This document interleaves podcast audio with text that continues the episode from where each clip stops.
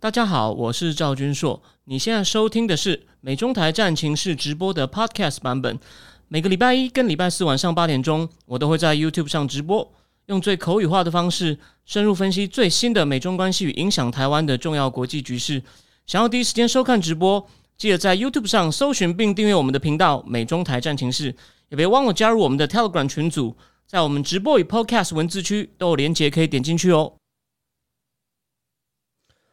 好，各位美中台战情室的观众朋友，大家好，那个龙年快乐哦！这是我们过年之后哦，那个第一个直播。好，那虽然人比较少，因为正常，因为大家可能就说原来这种东西会有粘性哦，你只要稍微一不继续呢，呃，我没错啊，这个现代社会大家忙事那么多，能看的东西那么多，呃，没有理由要你一直粘在粘在这里哦。好，那能不能把观众拉回来呢？就是我的功力的问题。好，那那个，我们今天先来讲，我们很少把台湾政治当第一个话题，说台湾总统大选，但我觉得今天第一个话题哦，你可能已经看到很多讨论，但是呢，我忍不住想要讲一下，因为我想要从呃几个跟在，就说我讲的东西跟他们大致一样，可是我推论的过程我会有点不一样哦，就是我们的小爱爸爸谢国良市长干的这件事情，那当然，也许。我的观众，但我认为我的观众呢，应该是没有蓝营的，但是呢，有一些可能是黄营、白营的，他就会说啊，你一定要帮民进党讲话啦。那个，诶，那那有证据啊？诶，我先承认，大致上我认为谢国良真的有些问题哦。不过呢，就说我要我先把这个疑点真正讲出来。除了那个，你可能看一些台湾的政治性节目，像李正浩也骂得很凶啊，还有这个于北辰啊，哦，这些人哦，都于北辰啊，李正浩啊，还有 Thank you 啊，哦，Thank you，昨天。在那边，因为林涛对着那个 Net 的那个蔡律师、那个女律师敲那个拍桌子嘛，陈柏伟就说啊，你你人家又不是政治人物，你你对你对你对人家拍桌子干嘛？那他们主要就是，就除了那个那天派的警察去这件事情，这也是其中一个很怪的事情外呢，我们从另外我们从另外几个角度哦，我们从另外几个角度哦来来来来看一下这件事情哦。好，那。那另外的，等下我把这个声音再调一下，因为有人说会，我们不要，我们不要让它爆音，好吗？好，那我们就开始，我们就开始谈哦。我我们先讲一下，我们帮大家复习一下哦。其实哦，这件事哦，谢国良那边的主张哦，他们一直在讲哦，产权没有登记，所以呢，产权没有当初这个 net 呢，就说，哎，你看嘛，这个东西是我的，然后你派警察来，所以你这样搞，所以谢国良那边就反击说，哎，是你才有问题啊，你看为什么这个？这个 ROT 案子，我等一下要讲什么 ROT 哦？为什么产权不给市府呢？为什么产权在你 Net 手上呢？所以呢，这个林佑昌，你果然有问题哦。我有看谢国良在应该是前天吧，在这个国民党中央党部的记者会，呃，国民党有一个发言人叫吕庆伟嘛，然后还有那个还蛮有名的那个简荣忠，还有这个简荣忠律师哦，简荣忠律师也在，他们就说。他们他们要这样子去快刀斩乱麻是有道理的。我们先接讲国民党的说法，所以你就知道，如果有人是哦，虽然就是说有人可能没有那么支持民进党的，诶，他可能继续留，还是看没看我节目的，我们就我就是看，所以我就说了，我就算要批评，诶，我立场虽然好像跟民进党又刚好又不刚好，当然不是刚好一样，可是呢，我仔细的听了国民党的整个记者会，他们就说那台有不良记录，我在台北呢也曾经发生时间到了不肯走哦，所以呢就走。法律程序，我就跟柯文哲时代师傅就走法律程序啊，所以啊，至少这一点，哦，于北辰将军提醒很好啊啊，所以啊，那如果他不走，你应该走法律程序啊，怎么直接叫警察破门就进去呢？对方律师哦，挡也挡不住，这是第一个问题。第二个，谢国良主要的说法，他一个说法注意哦，他说，如 Net 有所有权，那东岸商场基隆市政府每年的权利金可以收到六千万，扣除地下停车场商场年收。就是他从可以商场可以年收到五千万，那所以说依据建筑物使用年限五十年推算，也就是呢可以得二十五亿。那他说，如果 Net 花两亿盖成，就可以取得价值约二十五亿的商场所有权，还可以保留未来改建后的土地持分与利益。基隆市政府至少损失二十几亿，每年将减少二十几万的税收。林佑昌是否将东岸商场送给 Net？这段话是最有问题的。各位，今天哦。你说这个产权没有转移是个瑕疵，我们先接受哦。啊，请问一下，假设他产权没有转给你，合约一直在走，他不是每年都要给你五千多万吗？他固定交给五千多万哦，还有利润超过一定比例的由市府跟 Net 对分。所以谢国良像完全讲是说，你产权竟然没有拿回来，所以呢，我们是在保护资产。其实这个逻辑，他只是为了要强调说，我们派警察去弄回来的正当性，正当性。然后他说，这本来就是我们金融市政府的，只是当初是 ROT 给 Net，但所以我等一下要再解释 ROT。所以呢，他说我们差点被他整完捧，就要损失多少？看那个他讲那个损失金额，那完全是不对的，各位，对吧？Net 怎么他他他他每年合约他就要缴租金给你啊？怎么会产权在他那里他就可以不缴租金呢？有没有看到？这是第一个很大的问题哦。第到第二个，我们再来看第二个。不过呢，他有指出一件事情哦，这个当初哦，当初当初他说基隆市议会对于要把这个案子从 OT 改成 ROT 就有疑虑，为什么呢？OT 就是指说那个停车场呢本来就是交给民间。让他 operate，让他营运，然后呢，让他得到一些利润，然后每年也交一些权利金或租金给政府。时间到了，再把这个营运权 transfer 回政府。可是呢，后来从 OT 变成 ROT，什么意思呢？R 就是 rebuild。所以为什么那个停车场是地下室四层跟一楼，二到四楼 net 把它 rebuild，就是原地它虽然是多盖的，可是呢，是原地的建物呢，重新盖出了四楼。哦，然后让 Net 商场在营运，而且呢，有一点就是我真补充，这样就是这是 Net 方面的说法，不过有一定的可信度，因为这个不能乱讲。他说，就谢国良好意思说，我都不知道产权没有，我现在是赶快处理产权，然后呢，重新发标招标，有没有？所以呢，哇，这个就是呢，而且呢，产权呢，我们准备要就透过官司可能把它弄回来嘛。哦，这个细节如果讲错，你再更正我，但应该就是他们现在打官司，跟他提前，他先提前重新招标，然后呢？跟 Net 解约，而且呢，在一月二十六跟这个微风抢很快的解约，不很快的签约，所以呢，要 Net 二月一号搬走，然后呢，Net 把门锁了，他就派人弄进去。可是现在重点来了，我我我我要讲的那个，我要讲的重点是什么呢？OK，还不止这些，我我意思就说，那个，所以他当初这个东西哦，就是谢国良意思说。从 O 从 OT 变成 ROT 六年，你让他在那边重建哦，那二所以呢，从二层到四层就有问题了，而且呢，建好以后产权没有给我们，所以他现在呢，好意思说我是为了要去弄收回产权，我有什么不对？可是其实他把问题焦点模糊了，他这样让人家才不会质疑。他说我当然要大动作，不然产权他不这不是产权问题啊，其实是个租约，你为什么不优先这个？Net 连续他们评估都被认为是机油厂商，连谢国良上任之后一年的评估委员会是说是机油厂商。那他们当初是这样签嘛？前面五年，然后呢，五三二，他有十年哦，就是让 Net 做好以后呢，ROT 有十年，然后呢，五年到了以后呢，未来是有三年的优先续约权，优先续约后呢再拿三年，哎，这就是这个三年到第八年的时候呢，他理论上还可以再续约一次，可以优先续约两年。那谢国良不是说？我都不知道产权，我现在赶快解决产权。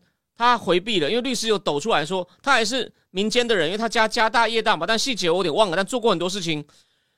他好像那时候就想去跟 Net 谈说，你商场里面的那个汤姆熊世界能不能换成另外那个另外一个游乐品牌，有就是小孩子玩的那种游乐场品牌，叫汤马士小火车。这是 Net 律师讲，所以呢，他说谢国良，你早就知道。这个是 Net 在营运哦，你不要跟我讲说哦，你什么都不知道，发现啊，整晚都被端走，哎，有没有移交哦？为什么没有移交？这我们可以再谈。可是他有没有准时交租金？所以他产权没有移交，并没有造成你立即的损失吧？这个虽然我没有，这不是从很严谨法律角度，但可这是一般的商业商业交易的角度。然后呢，然后再来就是我要补充一点嘛，就提醒大家，他是非常用闪电的速度。他九月九月去年九月二十五要跟这个跟这个续约方应该是跟这个大日停车场大日公司哦谈续约，但九月二十六就是这个商场要重新招标的公听会就来了，而且公听会的通知是九月二十就发出的，所以意思就是说他早就心里就是那个再续约的那个那个跟你找来谈要不要再续约，比理论上有优先续约权嘛，他只是走个形式就说我不续约了，然后呢就开了一个六个人只有六个人的公听会，据说还有三个人是市府官员，棒，然后呢再来。就火速的跟这个跟这个什么微风就续约了。那现在呢，他跟微风微风的每年只要给他固定租金一千多万，虽然他有些其他东西，他说其他东西呢，林涛有讲，我们就算退一万步，有什么一千多万的那种媒体公关哦，媒体公关回馈呢？先不算的话呢，根据谢国良他们的算法是四千多万。可是呢，李正浩就有提醒，他高估了那个营收。反正呢，他算一算，就按照零套退一万步，就按照谢国良的做法呢，三十年每年大概可以收到四千八百多万。可是呢，林友昌这边是光固定的就五千多万，然后呢，营业额超过一定程度，市府跟市府跟这个 net 对分，所以呢，谢国良的案子，假设我们我们也先退一步，如果他所谓的每年的媒媒体就是什么通路回馈费快两千万，可这要给谁不知道，有回来的话呢，哎，他总共算出六千多，是比是比这个每年现在林佑昌时代的固定五千多多，可是林佑昌那边还有业绩超过一定的分润呢。所以，有比较好吗？不知道。所以呢，他为什么那么急，这么粗糙？所以呢，真的不是偏袒民进党这件事，实在是太奇怪了。不过呢，我要讲的重点就是呢，这有签少，为他们在为什么为什么会放终点？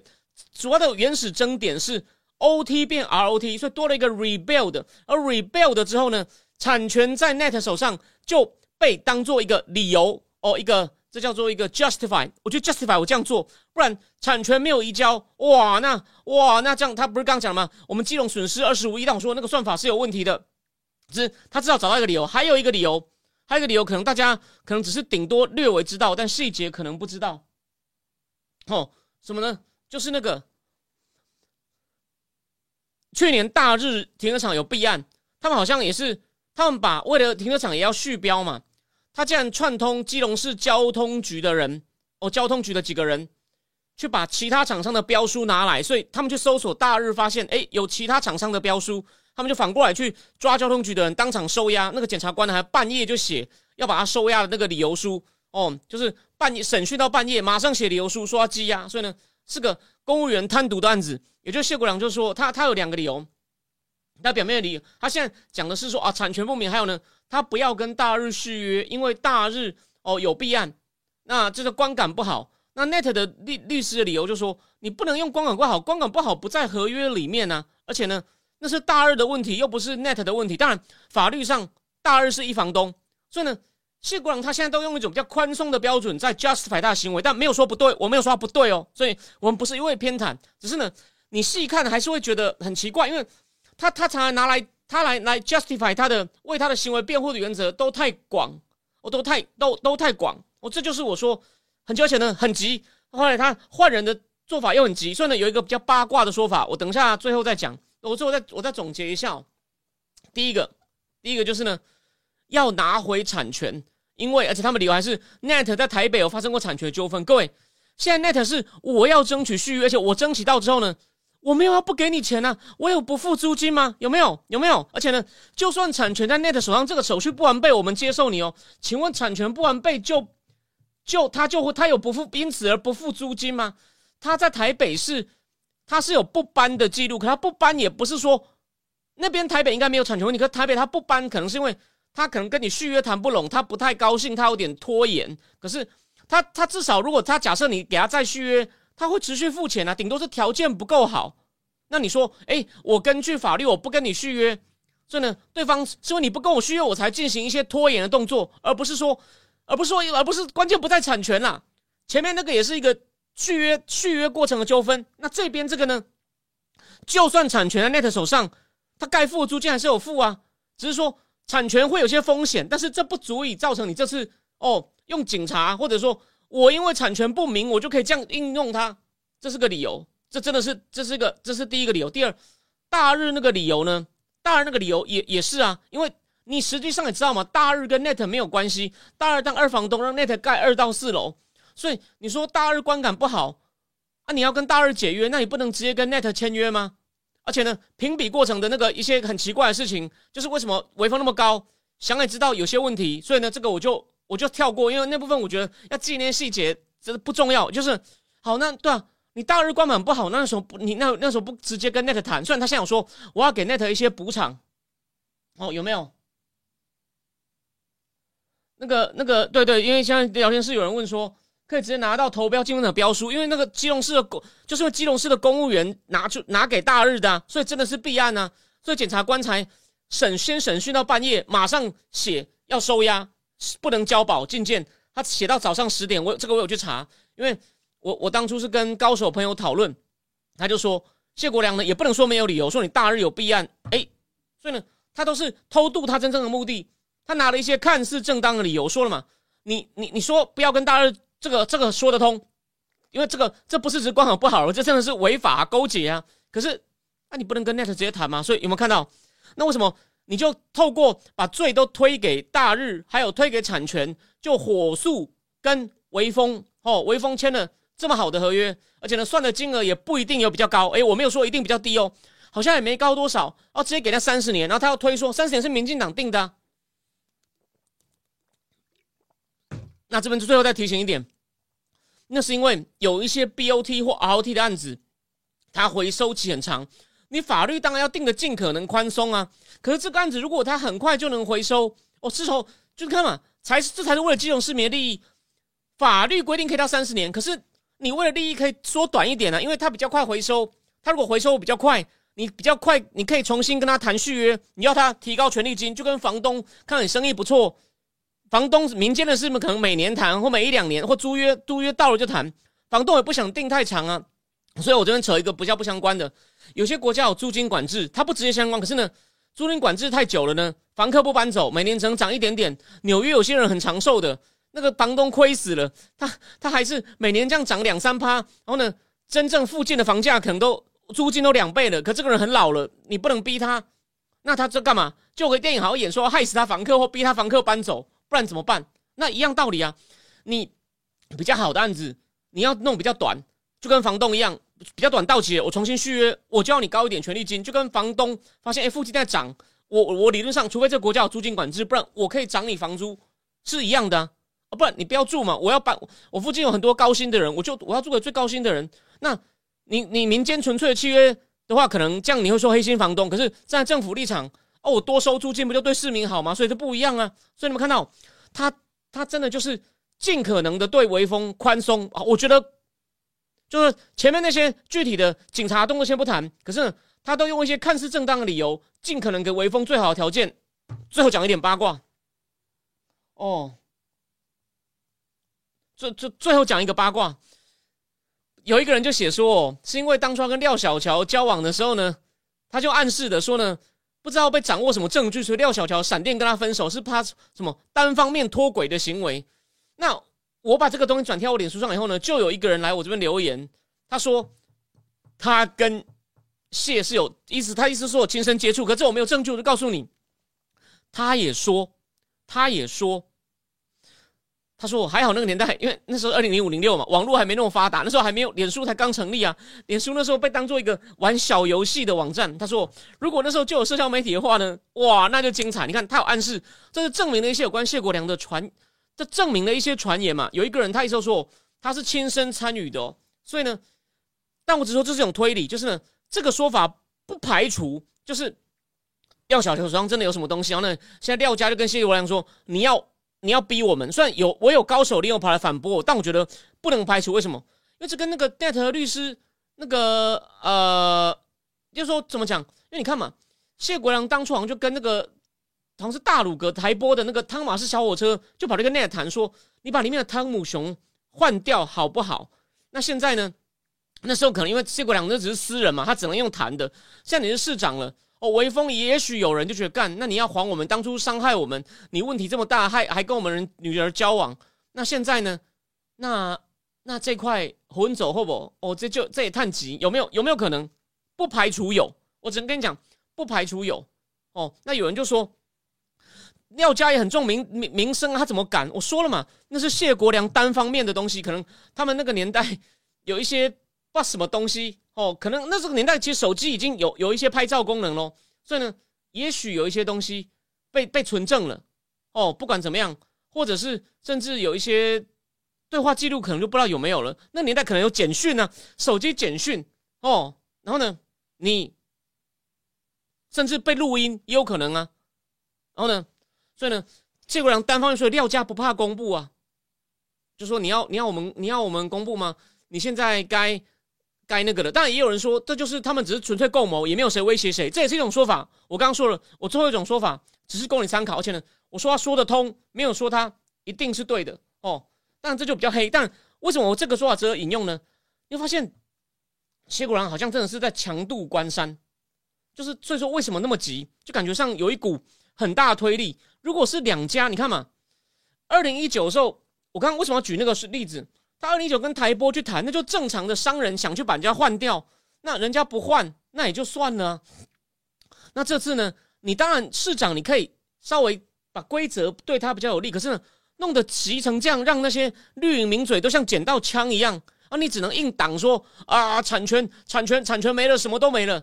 这真的是太扩张的解释哦，太扩张，而且呢，还拿还好有大日的弊案哪里当理由？就是你是用尽一切对你有利的理由，要很快的做这件事，这感觉这已经不算是两家想共谋的正常速度。我懂我什么？就算你是市长。那也急急也也没有也不需要那么也不需要那么急吧？哦，也不需要那么急哦，因为那你可以说，也过一年多，怎么会急？因为他原来也有个到期的期限啊，怎么会一到期的时候呢，呼就全部全部弄好了？而且呢，明明是机油厂商就敢这样，呼就这样换掉了，这就是这怀疑是不是有一种对吧？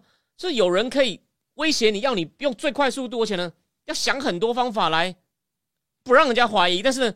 又太明显，所以我才告诉你这个案子很有趣。所以我破例甚至把它拿来跟台湾大选，就是所以所以陈伯伟讲的很好，最后要提醒一下，Thank you 讲很好。这本来就是一个续不续约的民事纠纷，结果呢，你却做了一些动作，变成弄成一个明显的政治事件。这就是我才说为什么是不是有把柄的问题，值得参考的原因。你你你跟维宏本来就认识，有交情。你当完你当市长的时候呢，你开一些方便之门，这很正常。绿的绝对也有哦，我们绝对不偏袒。可是他这次做法就是做到弄成全国瞩目，然后一堆绿绿绿民嘴那边像剪刀不是就真的像剪刀枪一样骂，就是 What the hell？这感觉感觉后面不单纯呐，就很像这边我要我要讲一件事情哦。有人如果有在如果有人在看我脸书的话呢，这我就直接讲，我才不怕任何纠纷。北京航天大学是所谓的国防妻子哦，中共最敏感跟解放军国防科工为管的陈时奋在那边教书哦。之前我忽略了，因为我之前一下查出他太多学校那个东西不需要审查吗？你你不需要校领导教完书不会请你们吃饭吗？所以他现在怕的要死哦。之后他他那个心虚的反驳会在我脸书上写，但这是牵涉到国家安全，我绝对要讲。陈时奋在国家会计学院教书。在北京航天大学教书，也在也是被中也被被美国制裁的西安交通大学教书，这是国家安全议题。陈时奋，我希望你来听哦，你先准备好帮你辩护的说辞。这件事情，你我才跟你没有，我对你的私生活一点兴趣都没有。你这三所学校教书，我会持续帮你传播，你怎么解释都没有用。你你如果能够讲出说我当初不应该接受审查，去我看到了什么，中共很可恶，那就算了。我才不是跟你私人，你如果敢这样的话，为台湾好没问题。但你就是不敢骂，因为不知你，对你你你跟大家讲一下你在里面谈了什么。你如果说没有，我就是去教书。哦，虽然我有通过审查，不过呢，我就是教书，其他事情我一律不答也可以啊。但他是坚决坚决不谈他那边做了什么。记得这没有私怨。西安交通大学被美国制裁，放在此列清单。北京航天大学还有。中国财政部底下的国家会计学院，那个都是什么？都是上市公司的董秘，甚至代表党来监视董事长的人。那个其他的老师，我查到，只要其他都不是，就就他一个不是对当地的人。八天学费两万多，你有没有赚人民币？你有没有赚人民币？还敢说我拿中国人钱？陈时奋拿了一堆人民币。哦，在我们讲最后话题以前，再讲一次，陈时奋拿了一堆中国共产党。底下机构给他人民币，陈时奋拿了一堆中国共产党给他的人民币。OK，那这里面有没有其他问题？再说哦，就跟谢国良这次事情干的背后水很深，水非常的深。好，我们第一个话题呢，就先讲到这里。就跟谢国良这个不寻常的动作哦，基本上是一样的。而且呢，陈时奋那个都是公开资料，跟中共官方扯不清的学校去教书，呃，国家安全问题。好，继续。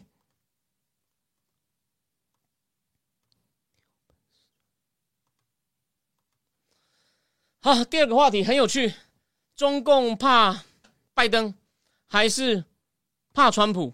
现在呢，你们应该已经看到，有在看我脸书，或者是看到各种台湾的中文媒体也会讲，就是川普他为什么可以把中共的关税拉到六十趴，这不是说我送我我我还是爽的。现在他们是这样，他说我目前川普的计划是什么？因为莱特希泽还目前看出来，莱特希泽应该是不是还当贸易代表不知道，可他肯定在川普团队里面，他还出了一本书叫《No Free Trade》。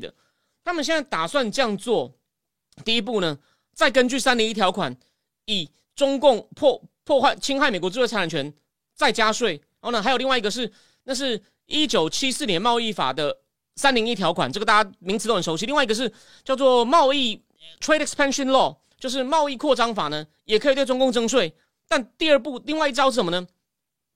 就川普一直讲的嘛，废掉 permanent normal trading status。如果废掉，就是呢，所谓的就最惠国待遇，就是呢，你享有的关税税率呢，跟我们跟其他人答应的最好的条件，你也一体适用。废掉这个以后，你知道中共的税率会变成什么样吗？跟北韩、古巴一样。不过呢，不是每每个商品情况不同，这个我会在有请我喝咖啡的正经智库。仔细讲，因为呢，我在一本书里面看到比较仔细的解释，我这边就稍微提一点。但是税率不一样，比如说，如果你被归类为跟北韩、古巴同样的税率的话呢，手机本来像是零趴，以后变三十五趴；玩具现在是零趴，以后玩具变七十趴，七十趴关税，其实中共能做，他可能会偷工减料，他可能有办法做，可是呢，能做，可是少数人能 survive 啊，大部分人被那七十趴一弄，大概就没了。我再举个例。川普的贸易战，陈时奋说是打假球，他在四辆坦克写的。哦，对，他对他被四辆坦克的总编蔡奇达封锁了。那那个他写说川普贸易战在打假球，现在没有一个媒体，每一个媒体都在打他脸。所以呢，一个住美国那么久的英文媒体也不看，做这么离谱的预测，又在中被美国制裁的学校教过书，这水深不深啊？好，回过头不讲他，那个他根据这个。对，有人说王 B B B 那个留言说，普京故意在 Tucker Tucker 的那个那个访问里面的故意唱双簧，放反奸计，就说我比较怕拜登，就是把话反说嘛。OK，回过头来，回过头来，真的是心机。我早就讲过嘛，我说普丁，我在我的脸应该在脸上，普丁会被普那个 Tucker Carlson 会被普丁当成放话对象，果然放一个好大的话。但这个实在是谁都看得出来是普丁之心。路人皆知。好，回过头来，你把这个 permanent trading status 崩掉以后呢，每个产品的税率呢跳升的幅度不，有的可能差不了多少，有的就会差很多，但平均是六十。所以六十，六十是这样来的，六十是这样来的。OK，而且呢，你知道 Lightizer 他那本书里面还写什么吗？他说，再来，我们对于限制美国对中国的投资呢，到美中国投资呢，不能只是看国家安全。哦，你像拜登政府就是国家安全，跟国家安全有关的，我们绝不退让。这一点拜登政府倒是还蛮坚定的。可是呢，他强调这只限于一小部分。拜登政府反复讲 limited 或者是 targeted，就是针对特定目标。哦，跟国家安全关联的特定产业，我们必须要限制、要制裁。这点拜登政府算踩得很稳。但是呢，范围太小，太客气了，永远讲 targeted、targeted、even limited。好，回过头来，Light h i z e r 呢要扩大到如果。某些投资会给中美国带来长期经济伤害，哎，这个定义就比较宽啦。那老话一句嘛，这个中共是有理由说，你故意把定义定的很宽，就要锁死我，你就是要打压正常贸易？哎，啊，因为你你先作弊啊，所以你逼人家出剑招对你啊。我承认这有点剑招成分，long term economic harm 有点剑招，所以我先讲这个，等下会再做进一步引申。所以呢，这会让中共做文章反骂你，但是没有用，这招就很有用啊。脚本认为有长期经济危害的呢，都封掉你。第三，他还主张禁止掉 TikTok，禁止掉 TikTok。还有，其实哦，我刚讲的那那个税率啊，只是说如果取消最惠国待遇，你适用于另一类税率，这只是你以为这就就完了吗？算已经够狠了。No，Lighthizer 说我们要把税率提高到两边没有贸易逆差为止。啊，啊，这不是开玩笑的哦。你不要跟我讲说，现在我直接讲贸易，但贸易是最杀的。中共也知道，川普回来就逃不了了。好，我们回过头来，再来那个中美贸易逆差现在有多少呢？最高峰有到四千多亿美金。川普刚上任前三百四十七亿，去年是两百八十亿，所以呢还是很高。那有一个模拟哦，有一个模有一个，反正他们做了一些估算哦，就说如果按照第一步，就先假设废掉最惠国，平均税率跳到六十八的话呢，反正呢。美美美美中贸易当然因为墨西哥取代，但墨西哥取代我等一下会做第一个这个主题会做补充，没那么单纯。你看一样内情不单纯，这个那个中美贸易就是中共输美商品呢，在高峰占了大概两成，中美中美贸易现在已经退到大概十四趴点多。他说，如果你这个你你把它六十趴下去呢？反正过一阵，过多久没有讲，中美贸易可能会退到中美国输中共输美商品可能会退到剩美国的三趴，有没有看到？你不要以为说这只是贸易，然后当然他会说川普还有其他问题，哎，那些问题我我同意，我们等下会讨论。哎，这中共就是靠融入全球化，他就是要把中共有点像逐出去。虽然中共有一些发展中国家小弟，那我等一下再讲，他就是要把你从先进国家逐出去，有没有？而且呢？美国本来就是美国是老大，他让人家进来赌博玩钱赢钱，赢到钱回家。当然，你也生产一些廉价产品给美国人，所以呢，那篇经济学那篇文章一开始有讲哦，他说有些人就说你你你你美国有本事就克啊，我看你物价会高多少啊？哦，那再补充一点，当然中共现在有很多货品从墨西哥走，所以他说经济学人就又引引用一个统计数字，用一个市场调查机构的数字。说在在在在呃前年哦，那个每年那个货柜哦，中共中共输这个墨西哥的货柜呢，本来前年是一年那个二十纸货柜，二十我最近我的客户上礼拜给我个二十个货柜订单，二十纸货柜呢，它是本来一年大概是六十八万多个，然后到去年呢变成八十几万多个，所以呢，中共现在很多东西呢送到墨西哥，再从 truck 推进去。所以美墨边境的 truck 的货运量也越来越多。为什么？举个例，中中墨西哥就跟中共，中共就洗产地了。因为墨西哥好像跟中共就买了九十亿美金的这个汽车零件。那比如说，墨西哥如果是整车进口到美国，税率三趴；如果是汽车零件进口到美国的话，也是零到六趴，也是不太高啊。如果是中共的汽车零件直接进到美国，二十五趴，就是川普时代赖台者下的手嘛。所以当然有差，中共呢就这样边转一手。哦，转一手就过去了，在墨西哥转一手，或者呢，中共已经有三十三家零件厂在墨西哥设厂，哦，甚至这个好像比亚迪哦也考虑要设厂，就是他那边设厂就被视为是墨西哥制的东西，哦，这是中国的方法，当然不止墨西哥，其他像越南、新加坡，还有泰国、东南亚、菲律宾都有类似的情况，所以呢，也就是说中共只好呢，他就跟美国直接的会被斩到三。会有些会借尸还魂在其他国家，但 so what？so what？有想过长期来看，这个是短期就已经有明显效果，把他逼到那边。你不要说这样叫没有死，他移到国外之后，干台湾不就台商移一堆？台湾过去几年的问题难道不是个问题吗？而且呢，中共中共的体质大不如前，还这样被重创，你觉得能撑多久？还有，所以我才说，川普的方法又快又猛。但我们等下讲他缺点，我们不是一味的挺他。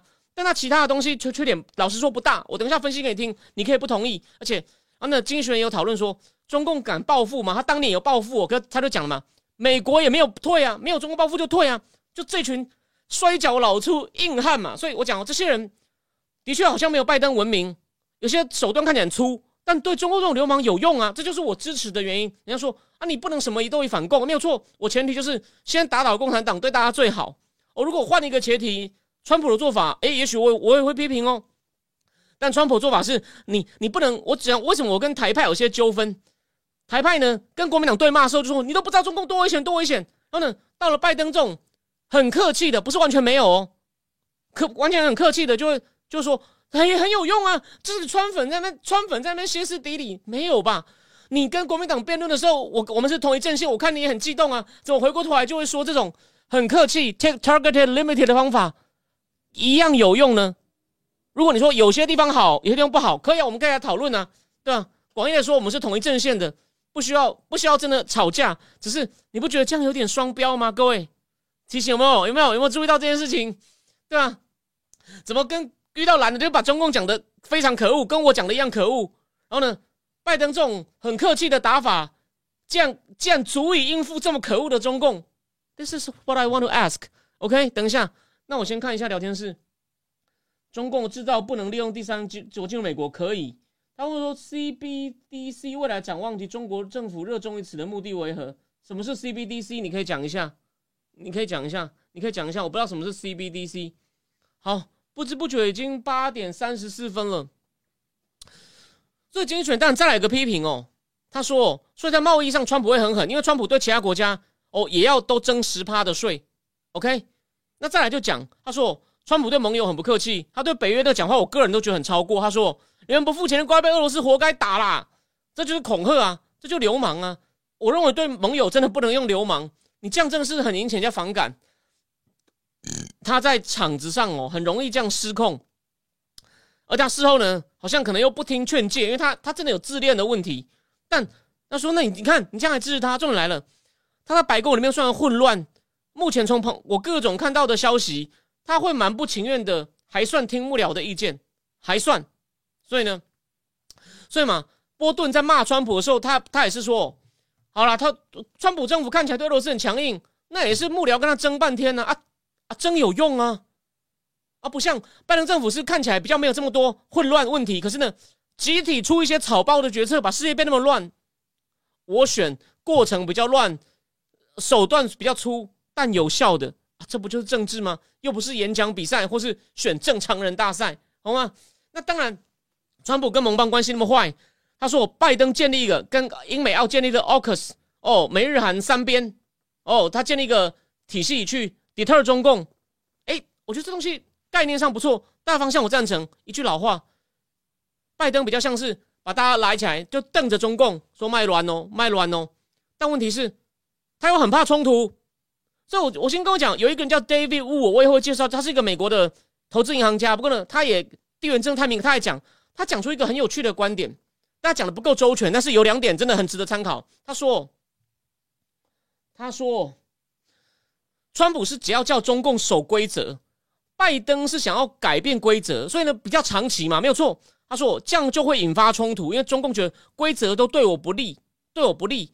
那川普时代呢，是川普要发现你不守规则，我只要你守规则，所以中共只要坚持说我没有违规，就混过去了。那拜登是要。”根本的让改变一些规则对美国有利，这个非常 takes time。但中共一看到就就会起冲，他他讲会起冲突，但拜登又怕冲突，所以为什么就发生像为什么中共的小动作不断？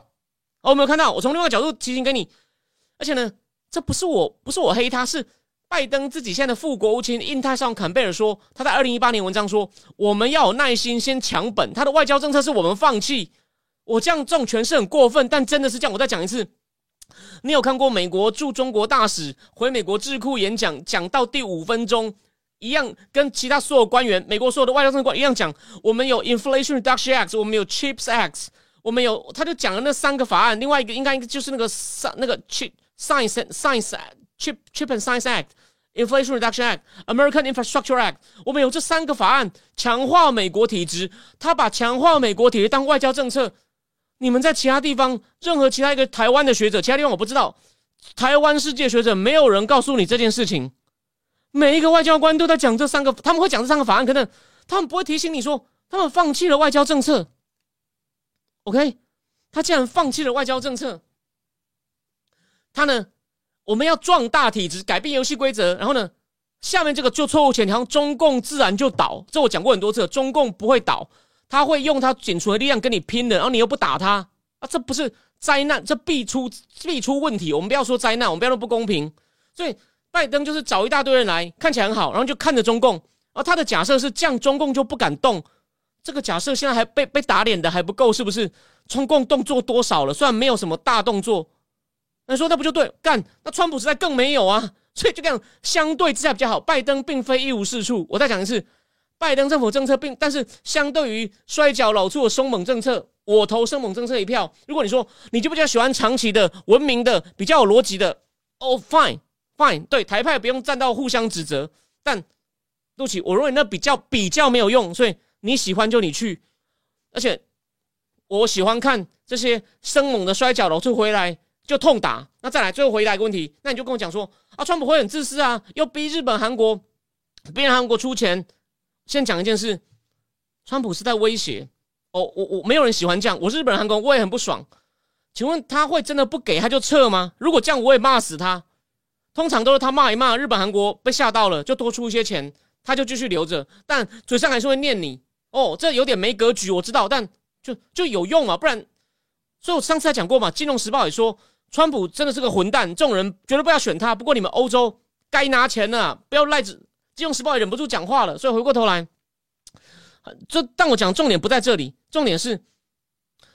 川普时代就是呢，自己不管盟友，甚至一边跟中共战，一边也骂盟友，然后呢就自己干了。但干了有成效以后，你会发现，本来很多人讨厌川普的台派，在川普打最凶的时候，都都也不讲话了。就是就是这个 pattern，就是盟友看到有效果，盟友不会因为你对我不礼貌，他就就就抵制你或背后扯后腿，他只是没有那么用力，好就看你打，然后在旁边说，嗯，不错不错不错不错，或者呢，对吧？就就大家坐享其成，那理论上当然我同意啊。像拜登是我跟盟友好，盟友会一起打，那不是更好？这我同意哦。但问题来了，你看哦，拜登政府要做科技封锁的时候呢，跟盟友协商过程很慢呐。那个苏利文这点可以给他肯定，他叫荷兰 ASML 不要卖高级的曝光机，然后呢，日本他也叫日本，对，他跟日本在协调一些投资限制的时候呢，日本就不要了，所以。你跟盟友有时候费时，但你可以值得努力哦。我也不赞成像川普就不管我们，我完全都自己干。问题是，当盟友现其实很费力的时候，你应该要自己先干。然后呢，再说你看果然有用吧？还不跟上哦。像蓬佩奥到处游说把华为砍掉，也是慢慢慢慢有人开始跟上了。所以呢，盟友是要拿来用的。那美国的实力某种上可以单挑，所以川普这种不够周全、有点粗暴的方法还是很有用。所以呢，我简单说，经济学那篇的总结就是呢。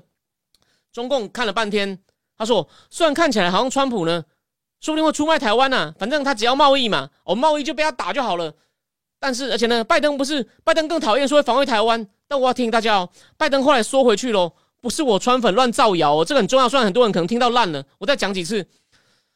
拜习会完以后，日经亚洲跟彭博都注意到了，She score a small win，拜登缩回去了，不再讲这，不敢当面再讲说你敢打我就保卫台湾。”他就一直说我们坚守一个中国，意思说我们就有点像我们各让一步。我只要说我坚守一个中国，你就不可以打台湾，因为我没有要，因为中国一直说你在鼓动台独。拜登说我们没有，那习近平说你要给我诚意啊，就就习近平就说你说会保卫他，就是鼓动台独。拜登说好，那我不讲。其实他背后的逻辑就这样，但他实际上怎么谈的，我不可能会知道。所以再讲一次，如果你有刚听到的朋友。哦，那个你你刚进来对我不够了解的，或者是你要推荐给朋友看，他可能对很讨厌川普的，就说你看川普就会讲出一些出卖台湾的话，他私底下会没有错，但他实际上没有做啊。而且，但经济学人就讲说，对中国来说，他可能会觉得，哎，川普多少川普来，我们就有机会了，趁机吃掉台湾，反正他很现实嘛，跟他谈个 deal 就好了。而拜登呢，讲过四次了，我说了嘛，拜登已经缩回去前了，拜登是最怕冲突的，哦，最怕冲突的，所以中共如果。说就是吓他一下，我很怕他会被吓倒。那反而川普至少以贸易战来看，他没有 back down 啊，所以我才说从各种方法你要求速效的话，川普好很多。但适当的结合拜登一些比较长期性的 element 就很完美了。当然，川普的个性可能做不到。OK，回过头来总结，所以中共呢觉得拜登虽然有些地方也很讨厌，所以我说我长期有用嘛。可是呢，我们大概都知道他会干嘛，所以呢，我们还是比较 prefer。就中共的官员应该听得到一些官方意思的，有些提供官方一些咨询的人就说，川普虽然好像有些地方可以让我们得利，但是他太不可预测了。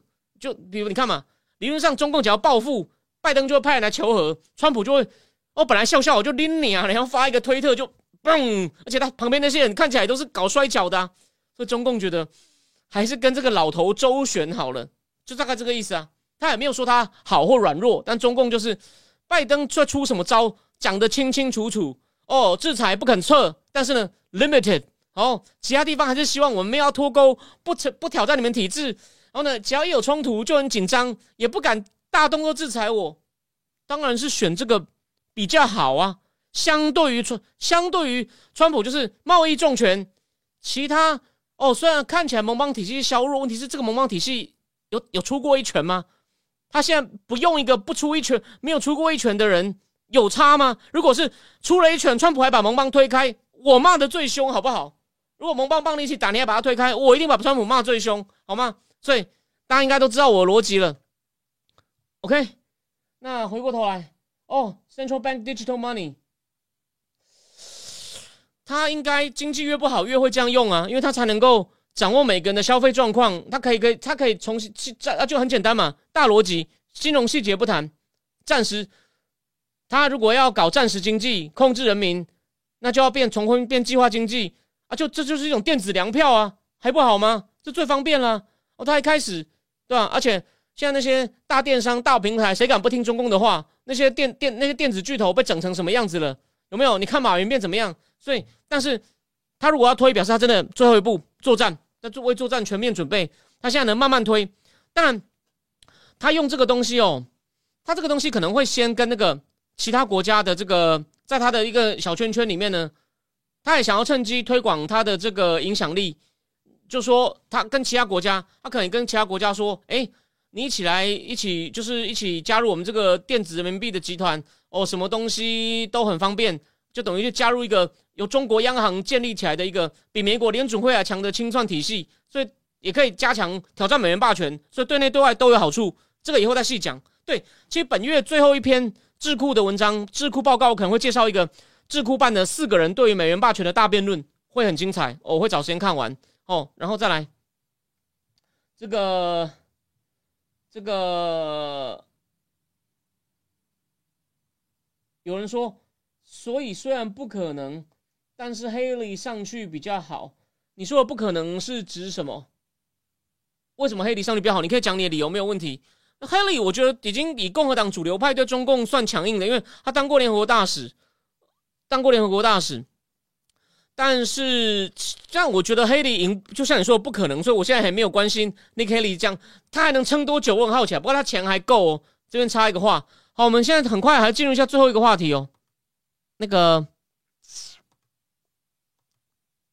民族保守主义兴起，这概念非常重要，因为我也是看了这篇后，把一些我之前看一些东西没有没完全理清的，看得非常理清了。传统保守主义是什么？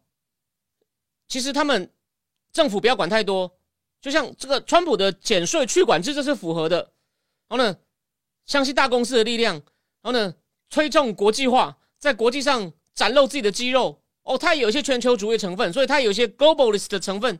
可是呢，新的民族保守主义者呢，觉得目前人类目前最大问题什么呢？woke 那种讲什么 LGBT 啊，讲环境问题啊的那种 woke 反对，还有呢，把很多问题怪到移民身上，怪。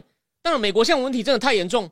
所以呢，这美国怪是有道理的。然后呢，还有怀疑国际组织，所以川普才一直要退嘛。还有，这这另外一个东西就跟以前不一样了，他没有以前不像以前那么就是强调那么国际化哦，就是重重叠部分还是有，就是少管制、少税。然后呢，以前相信大公司尽量国际化，保持国际贸易开放，现在觉得 no no no，我们呢要保持，而且要保持这个，保持这个。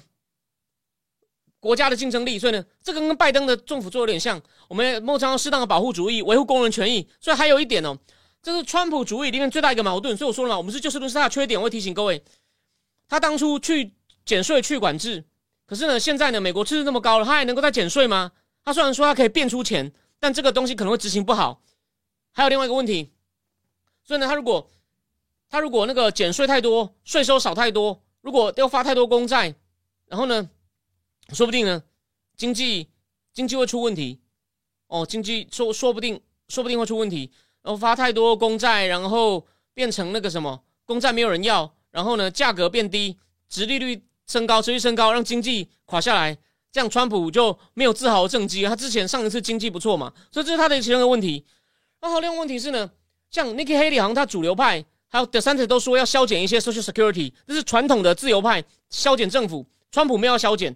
川普这点有点像韩国苦民所苦，可是这是他们的弱点嘛？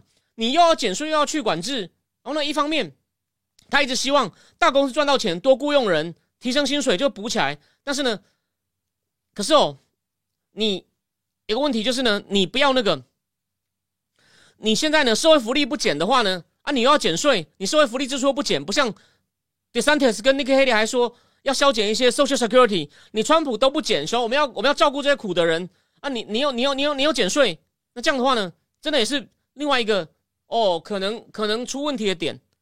那他可能可对吧？他的他本来的理由一直他们的理由一直都相信呢，他们为什么那么注重减税？他认为，我就算社会福利支出不减，我只要税减的多，公司就更努力赚钱，然后呢，这样呢就不会有那么大问题，然后人民就会过得比较好。这是他的理论基础，会不会实现？这东西事先我无法判断，要看具体的情况，是不是真的减税给公司更多诱因去制造投资？可是政治智库能都知道吗？我们今天讲美国的产业结构越来越寡占，我们下一集要讲企业投资越来越少，我们会给你证据。我这只讲个哦，就是稍微。稍微这个让你预预预示一下会讲什么？对，就像风花雪月讲的，GOP 已经川化了，其他人没没戏的。那个盟邦也不会的，那个 Oniki h e d 有说，他盟邦对对对，就是对啊，他能够跟盟对啊，他跟盟邦关系不会搞坏。但我再讲一次，我也不赞成川普对盟邦像流氓一样。不过呢，他对于至少抗中影响不大哦，其他东西我不确定哦。其他东西要要看要看具体情况，当然，川普有些东西也会对盟邦发动贸易战，这个呢好不好？要看情况。不过呢，这样真的很残忍，那关系一定打坏，这没有什么好说的。对，那个拉佛曲线大致上是这样啊，对啊，它的理论基础是拉佛曲线呢，它的基理论基础是是拉佛曲线呢，就是一条这样子的东西嘛，你应该知道。好，回过头来，重点是哦。这一群这个所谓的这个保守民族主义者呢，其实他们力量很大。他的发源地在哪里呢？他说，就是你就可以把保守主义者的他的圣地麦加在哪里呢？在匈牙利。匈牙利总统这个 Orban 呢，他就花了很多钱哦，给智库还成立一个学院。他在匈牙利有成立一个学院，叫做反正叫做 MC，简称叫 MCC 哦，因为它有点难念。那，这个学院呢，已经在罗马尼亚、斯洛伐尼亚、斯洛伐尼亚成立分部了。然后在布鲁塞尔也成立一个中心，然后呢还会在那个维也纳，这跟柏林都有一个都有点。它的这种中心，他们强调的双点是什么？要建立强强健的国家。不过他们没有要退出欧盟，建立强健国家，建立强健的 strong strong border。然后呢，这个在这个学校在国内呢，M M M C 呢，就是等于帮这个 Orban 培力人才库的。然后呢，他们还从各地吸收保守主义者、民主保守者，还办刊物。啊，还有一个学者在以色列哦，他的名字我忘了。他有每年都有办一个叫做 NetCom National Conservative 的会，到目前参加的人，你不要低估哦。意大利女总理 Maloney，匈牙利的 Orban，美国有谁去过？DeSantis 去过，还有两个参议员，保守派的大将 Josh Hawley，还有谁？JD Vance，JD Vance 前天在《金融时报》上写了一篇文章，在讲欧洲为什么要自立自强，你不能够赖给美国。他的文章论点蛮精彩的，不是乱讲。哦，当然，就难得 Mega 派有一个人，因为他毕竟他的资他的经历，他是虎妈的学生诶 j d Vance 哦，而且不到四十岁当参议员，真的很屌啊。那个因为通常都要先选众议员，能够不当众议员就先选上直接选上参议员的，Joe Biden 是一个，J D Vance 是一个，然后其他人就比较少。我现在不能没办法一一举出来。有了，还有一个在乔治亚州那年补选那个 O Ossoff 才三十几岁，乔治亚州民主党也捡到哦。所以为什么川普那时候呢？都选一些素人，连议员、政治人物、众议员都没当过的，就直接选参议员。所以那其中选举是被川普搞掉的啊，这没有错啊。拜登就捡到嘛，所以他就觉得我有希望打败川普。但现在呢，各种算法都算错。但选情我们以后再讲。回过头来，这个圣地上在卖家，就是叫做可惜，这个他们是反回教的，不然呢，这个你把那个布达佩斯当做卖家是非常有道理。你不要看哦，我在跟你讲，这种民族保守民族主义呢。是欧洲的风潮，你看，已经有荷兰川普了。再给你一个数据，这个数据真的很重要。你听到这个呢？虽然这个东西台湾没有那么关心，欧洲哪个人口最五大多的国家？德、法、意、西、波兰，只有西班牙这种右派政党支持率还不到二十。按那个我刚讲了嘛，德德国也已经过了，法国。他们为了这个最近做了一件事情，这个东西我跟你保证，只有台湾在讲。台湾台湾的那些欧洲专家都不确定，他们他们可能略微知道这件事情。我要给你看一个东西，那也是法国马克龙在向右转，所以他党内左翼很不爽。我之前跟西文的节目讲过一些，我将再补充一个，你们一定你们一定想都想不到的话题，不是这个。你看，这是上次那个上一集那个讲这个很硬的这个福利效果分配图经济学原理那个独占厂商。等一下哦。诶，那个图怎么不见了？哦，这里，你有看到？这是非洲这是马达加斯加，以前也是法属殖民地。这边有一个法国的海外岛屿，法国不是有些海外岛屿，像以前高更的什么大溪地啊、留尼旺啊，那比较小。这个叫马尤特岛，马尤特岛，他们最近做了一件事情，他们把那个地方的单方面你要如何取得法国国籍这个岛上的规定改了，什么意思？因为太多周边的非洲的女生跑到那个岛上生孩子，因为法国现在属地主义，跟美国一样。他说那个岛上啊，如果你妈妈不是法国人啊，你不是说你跑来这边生就法国人，他把这个废掉了。为什么？他不要让太多妈妈跑来制造法国 baby。我你也知道，台湾的主流是。去美国或顶多去一些英语系国家，可是非洲哦，法国还是有些影响力的。所以呢，我以前每次去法国都住蒙马特，蒙马特车站出来主街呢，真的蛮多非洲来的，因为他以前有法属西非嘛。举个例，多哥、Togo、贝南、贝南、贝贝英文讲贝宁、Côte d'Ivoire、象牙海岸、Ivory Coast，对吧？还有吉内亚比索，那是很小的国家哦，法属西非，基本上那那一块整个除了那个。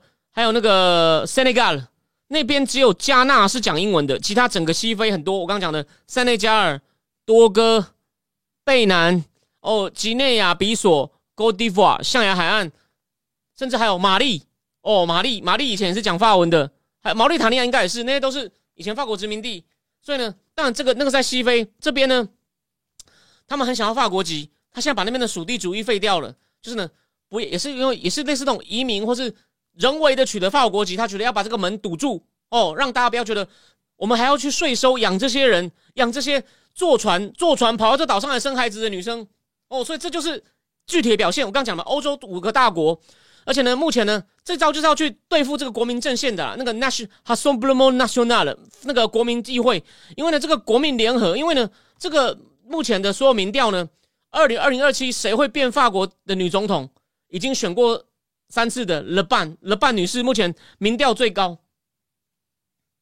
那个民民调民调最高，所以呢，整个欧洲啊，那荷兰已经有 Wilder 是川是川普荷兰川普嘛，他是主张要禁止可兰经的，所以呢，他长期都他家没有窗户，他出门都有保镖，因为呢，他很多人放话杀掉他，所以呢，这种这种经济民族主义呢，其实是目前很大的挑战。那这个东西呢，其实还有一些东西可以讲，不过呢，今天时间差不多了，我就以后留大家补充。因为他们虽然内部有一些矛盾，可是呢，他说以前比如雷根的运动啊，也是结合了反堕胎的宗教保守人士，还有那种自由意志论者 （libertarianism），那就是呢，把政府功能尽量减到小，政府最好什么事都不要管。有些非常非常极端的，甚至就像阿根廷那个米雷，器官都可以买卖的。反正或者是雷根就结合什么宗教保守主义者、极端反共的鹰派，加上。Libertarian 结合起来也一样推动保守主义改革。他说说，所以这些保守主义者他们互相有一些矛盾冲突。我这边很快举个例哦。他说，像美国哦都激烈的，他们中道保守的激烈反同。可是呢，在法国，他们呢还蛮支持同性恋的。像匈牙利跟美国是注重家庭价值，说我们要有国家，然后呢要有社团，要有宗教。然后呢，可是呢，可是啊。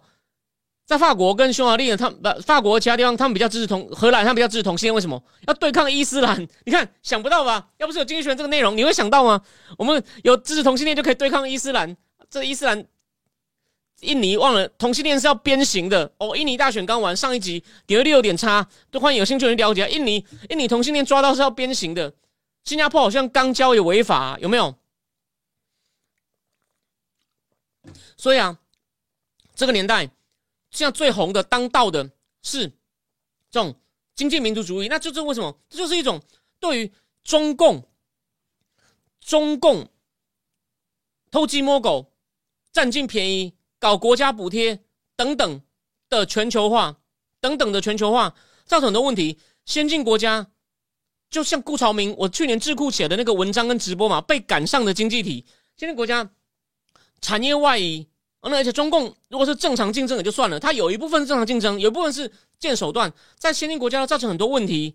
而且呢，现在呢，在中共有可能去，不管是软的渗透或武力，甚至可能武力动武之下，哦，在亚洲越来越跋扈情况下呢，各国只有往右转，变得自立自强哦。然后呢，小心移民，甚至呢，为了应付战争，要某种时候不能坚守自由贸易原则，然后呢，加强甚至呢。要加税，不要花在那么多移民身上，建立自主国防工业。马克龙一直在讲 reindustrialization 和 industrialization，然后呢一直在讲欧洲自主，就是呢从他意思说，从俄乌战争间我们看到我们欧洲实在太弱了，所以才说了嘛，川普回来，今就说这不是说讽刺，说马克龙很高兴。就川普不越不管我们，我越可以当戴高乐二代。然后呢，他希望现在是不要被勒潘二零二七偷走，我能够交棒给那个马小龙，那个才三十四岁的总理，那个 Gabriela 大了。这个呢，法国部分呢，我没有看到很细，但大大发生的大事，我大概都会看标题。这是个很重要的推参照组，并不是只是说我要跟你讲说，我会多看一个法文多了不起，不是这个件事情。他们那边也发生一件很有趣的事情，所以呢，这种精重民族主这种，我总结就是说这种。所谓的民族保守主义呢，就是对这种全球化的被中共，主要是中共了，也不能完全怪他，基本上崩解，而且呢，新冷战回来之后呢，一种梦创一种必要的自保哦，就觉得，而且呢，那些精英呢都很自私，每天在那讲同性恋、讲人权，然后呢，对少数民族很宽容，因为少数民族进来当他们廉廉价的佣人、廉价的保姆，然后呢，我们就要给他很多医疗补助，然后呢，工产阶级哦，其实制造业掏空。所以这是很大的问题。然后，当然美国特别严重。我们未来半年，政经智库会把美国的政治、经济、社会、文化全部都讲一轮。哦，这不是开玩笑的。我刚才看不小心亮出来嘛，经济学原理都用上了。OK，所以呢，就跟你讲，这个趋势很重要。经济学这期真的很很好，经济学这期是很好的提醒。OK，那我基本上呢，就原则上就讲到这里，就讲到这里。然后，对啊，已经九点零一了。那当然，我说不定哦，我说不定明天会想要加开一集，我还没有完全确定。那加开呢，有一半要介绍美食，我想要来做一个新的尝试哦。然后剩下一部分呢，可能介绍一个商周寄给我的新书，可能还有就是我在想要用什么形式，可能还有两本样书可以送给大家。我想要结合，然后呢，再讲另外一个话题，就是我会开一集不在这个现场的直播，然后呢，一方面介绍一个平价美食，不是高档美食哦。然后呢，介绍一下上周寄给我一本新书，然后再加一个哦一个，因为发生太多事，我停了一阵子嘛，再加一个最近的话题，看看会不会明天有机会，有的话，反正我明天早上有跟阿秋讲的话，我们就明天晚上可以再见，好吗？OK，那谢谢大家，那我们就看看明天见或下礼拜一见喽。然后正义之过会员，我可能这个礼拜也会加开一次，所以你看我这礼拜相当忙哦，我绝对。我然后呢？有人说我五缺，如果我缺乏论论述能力，我只是不想把我论述能力用在你身上了。OK，陈时奋教授，你到底你到底去北京航天大学干了什么？自己想一想吧，不要在那边装了。就这样，大家晚安。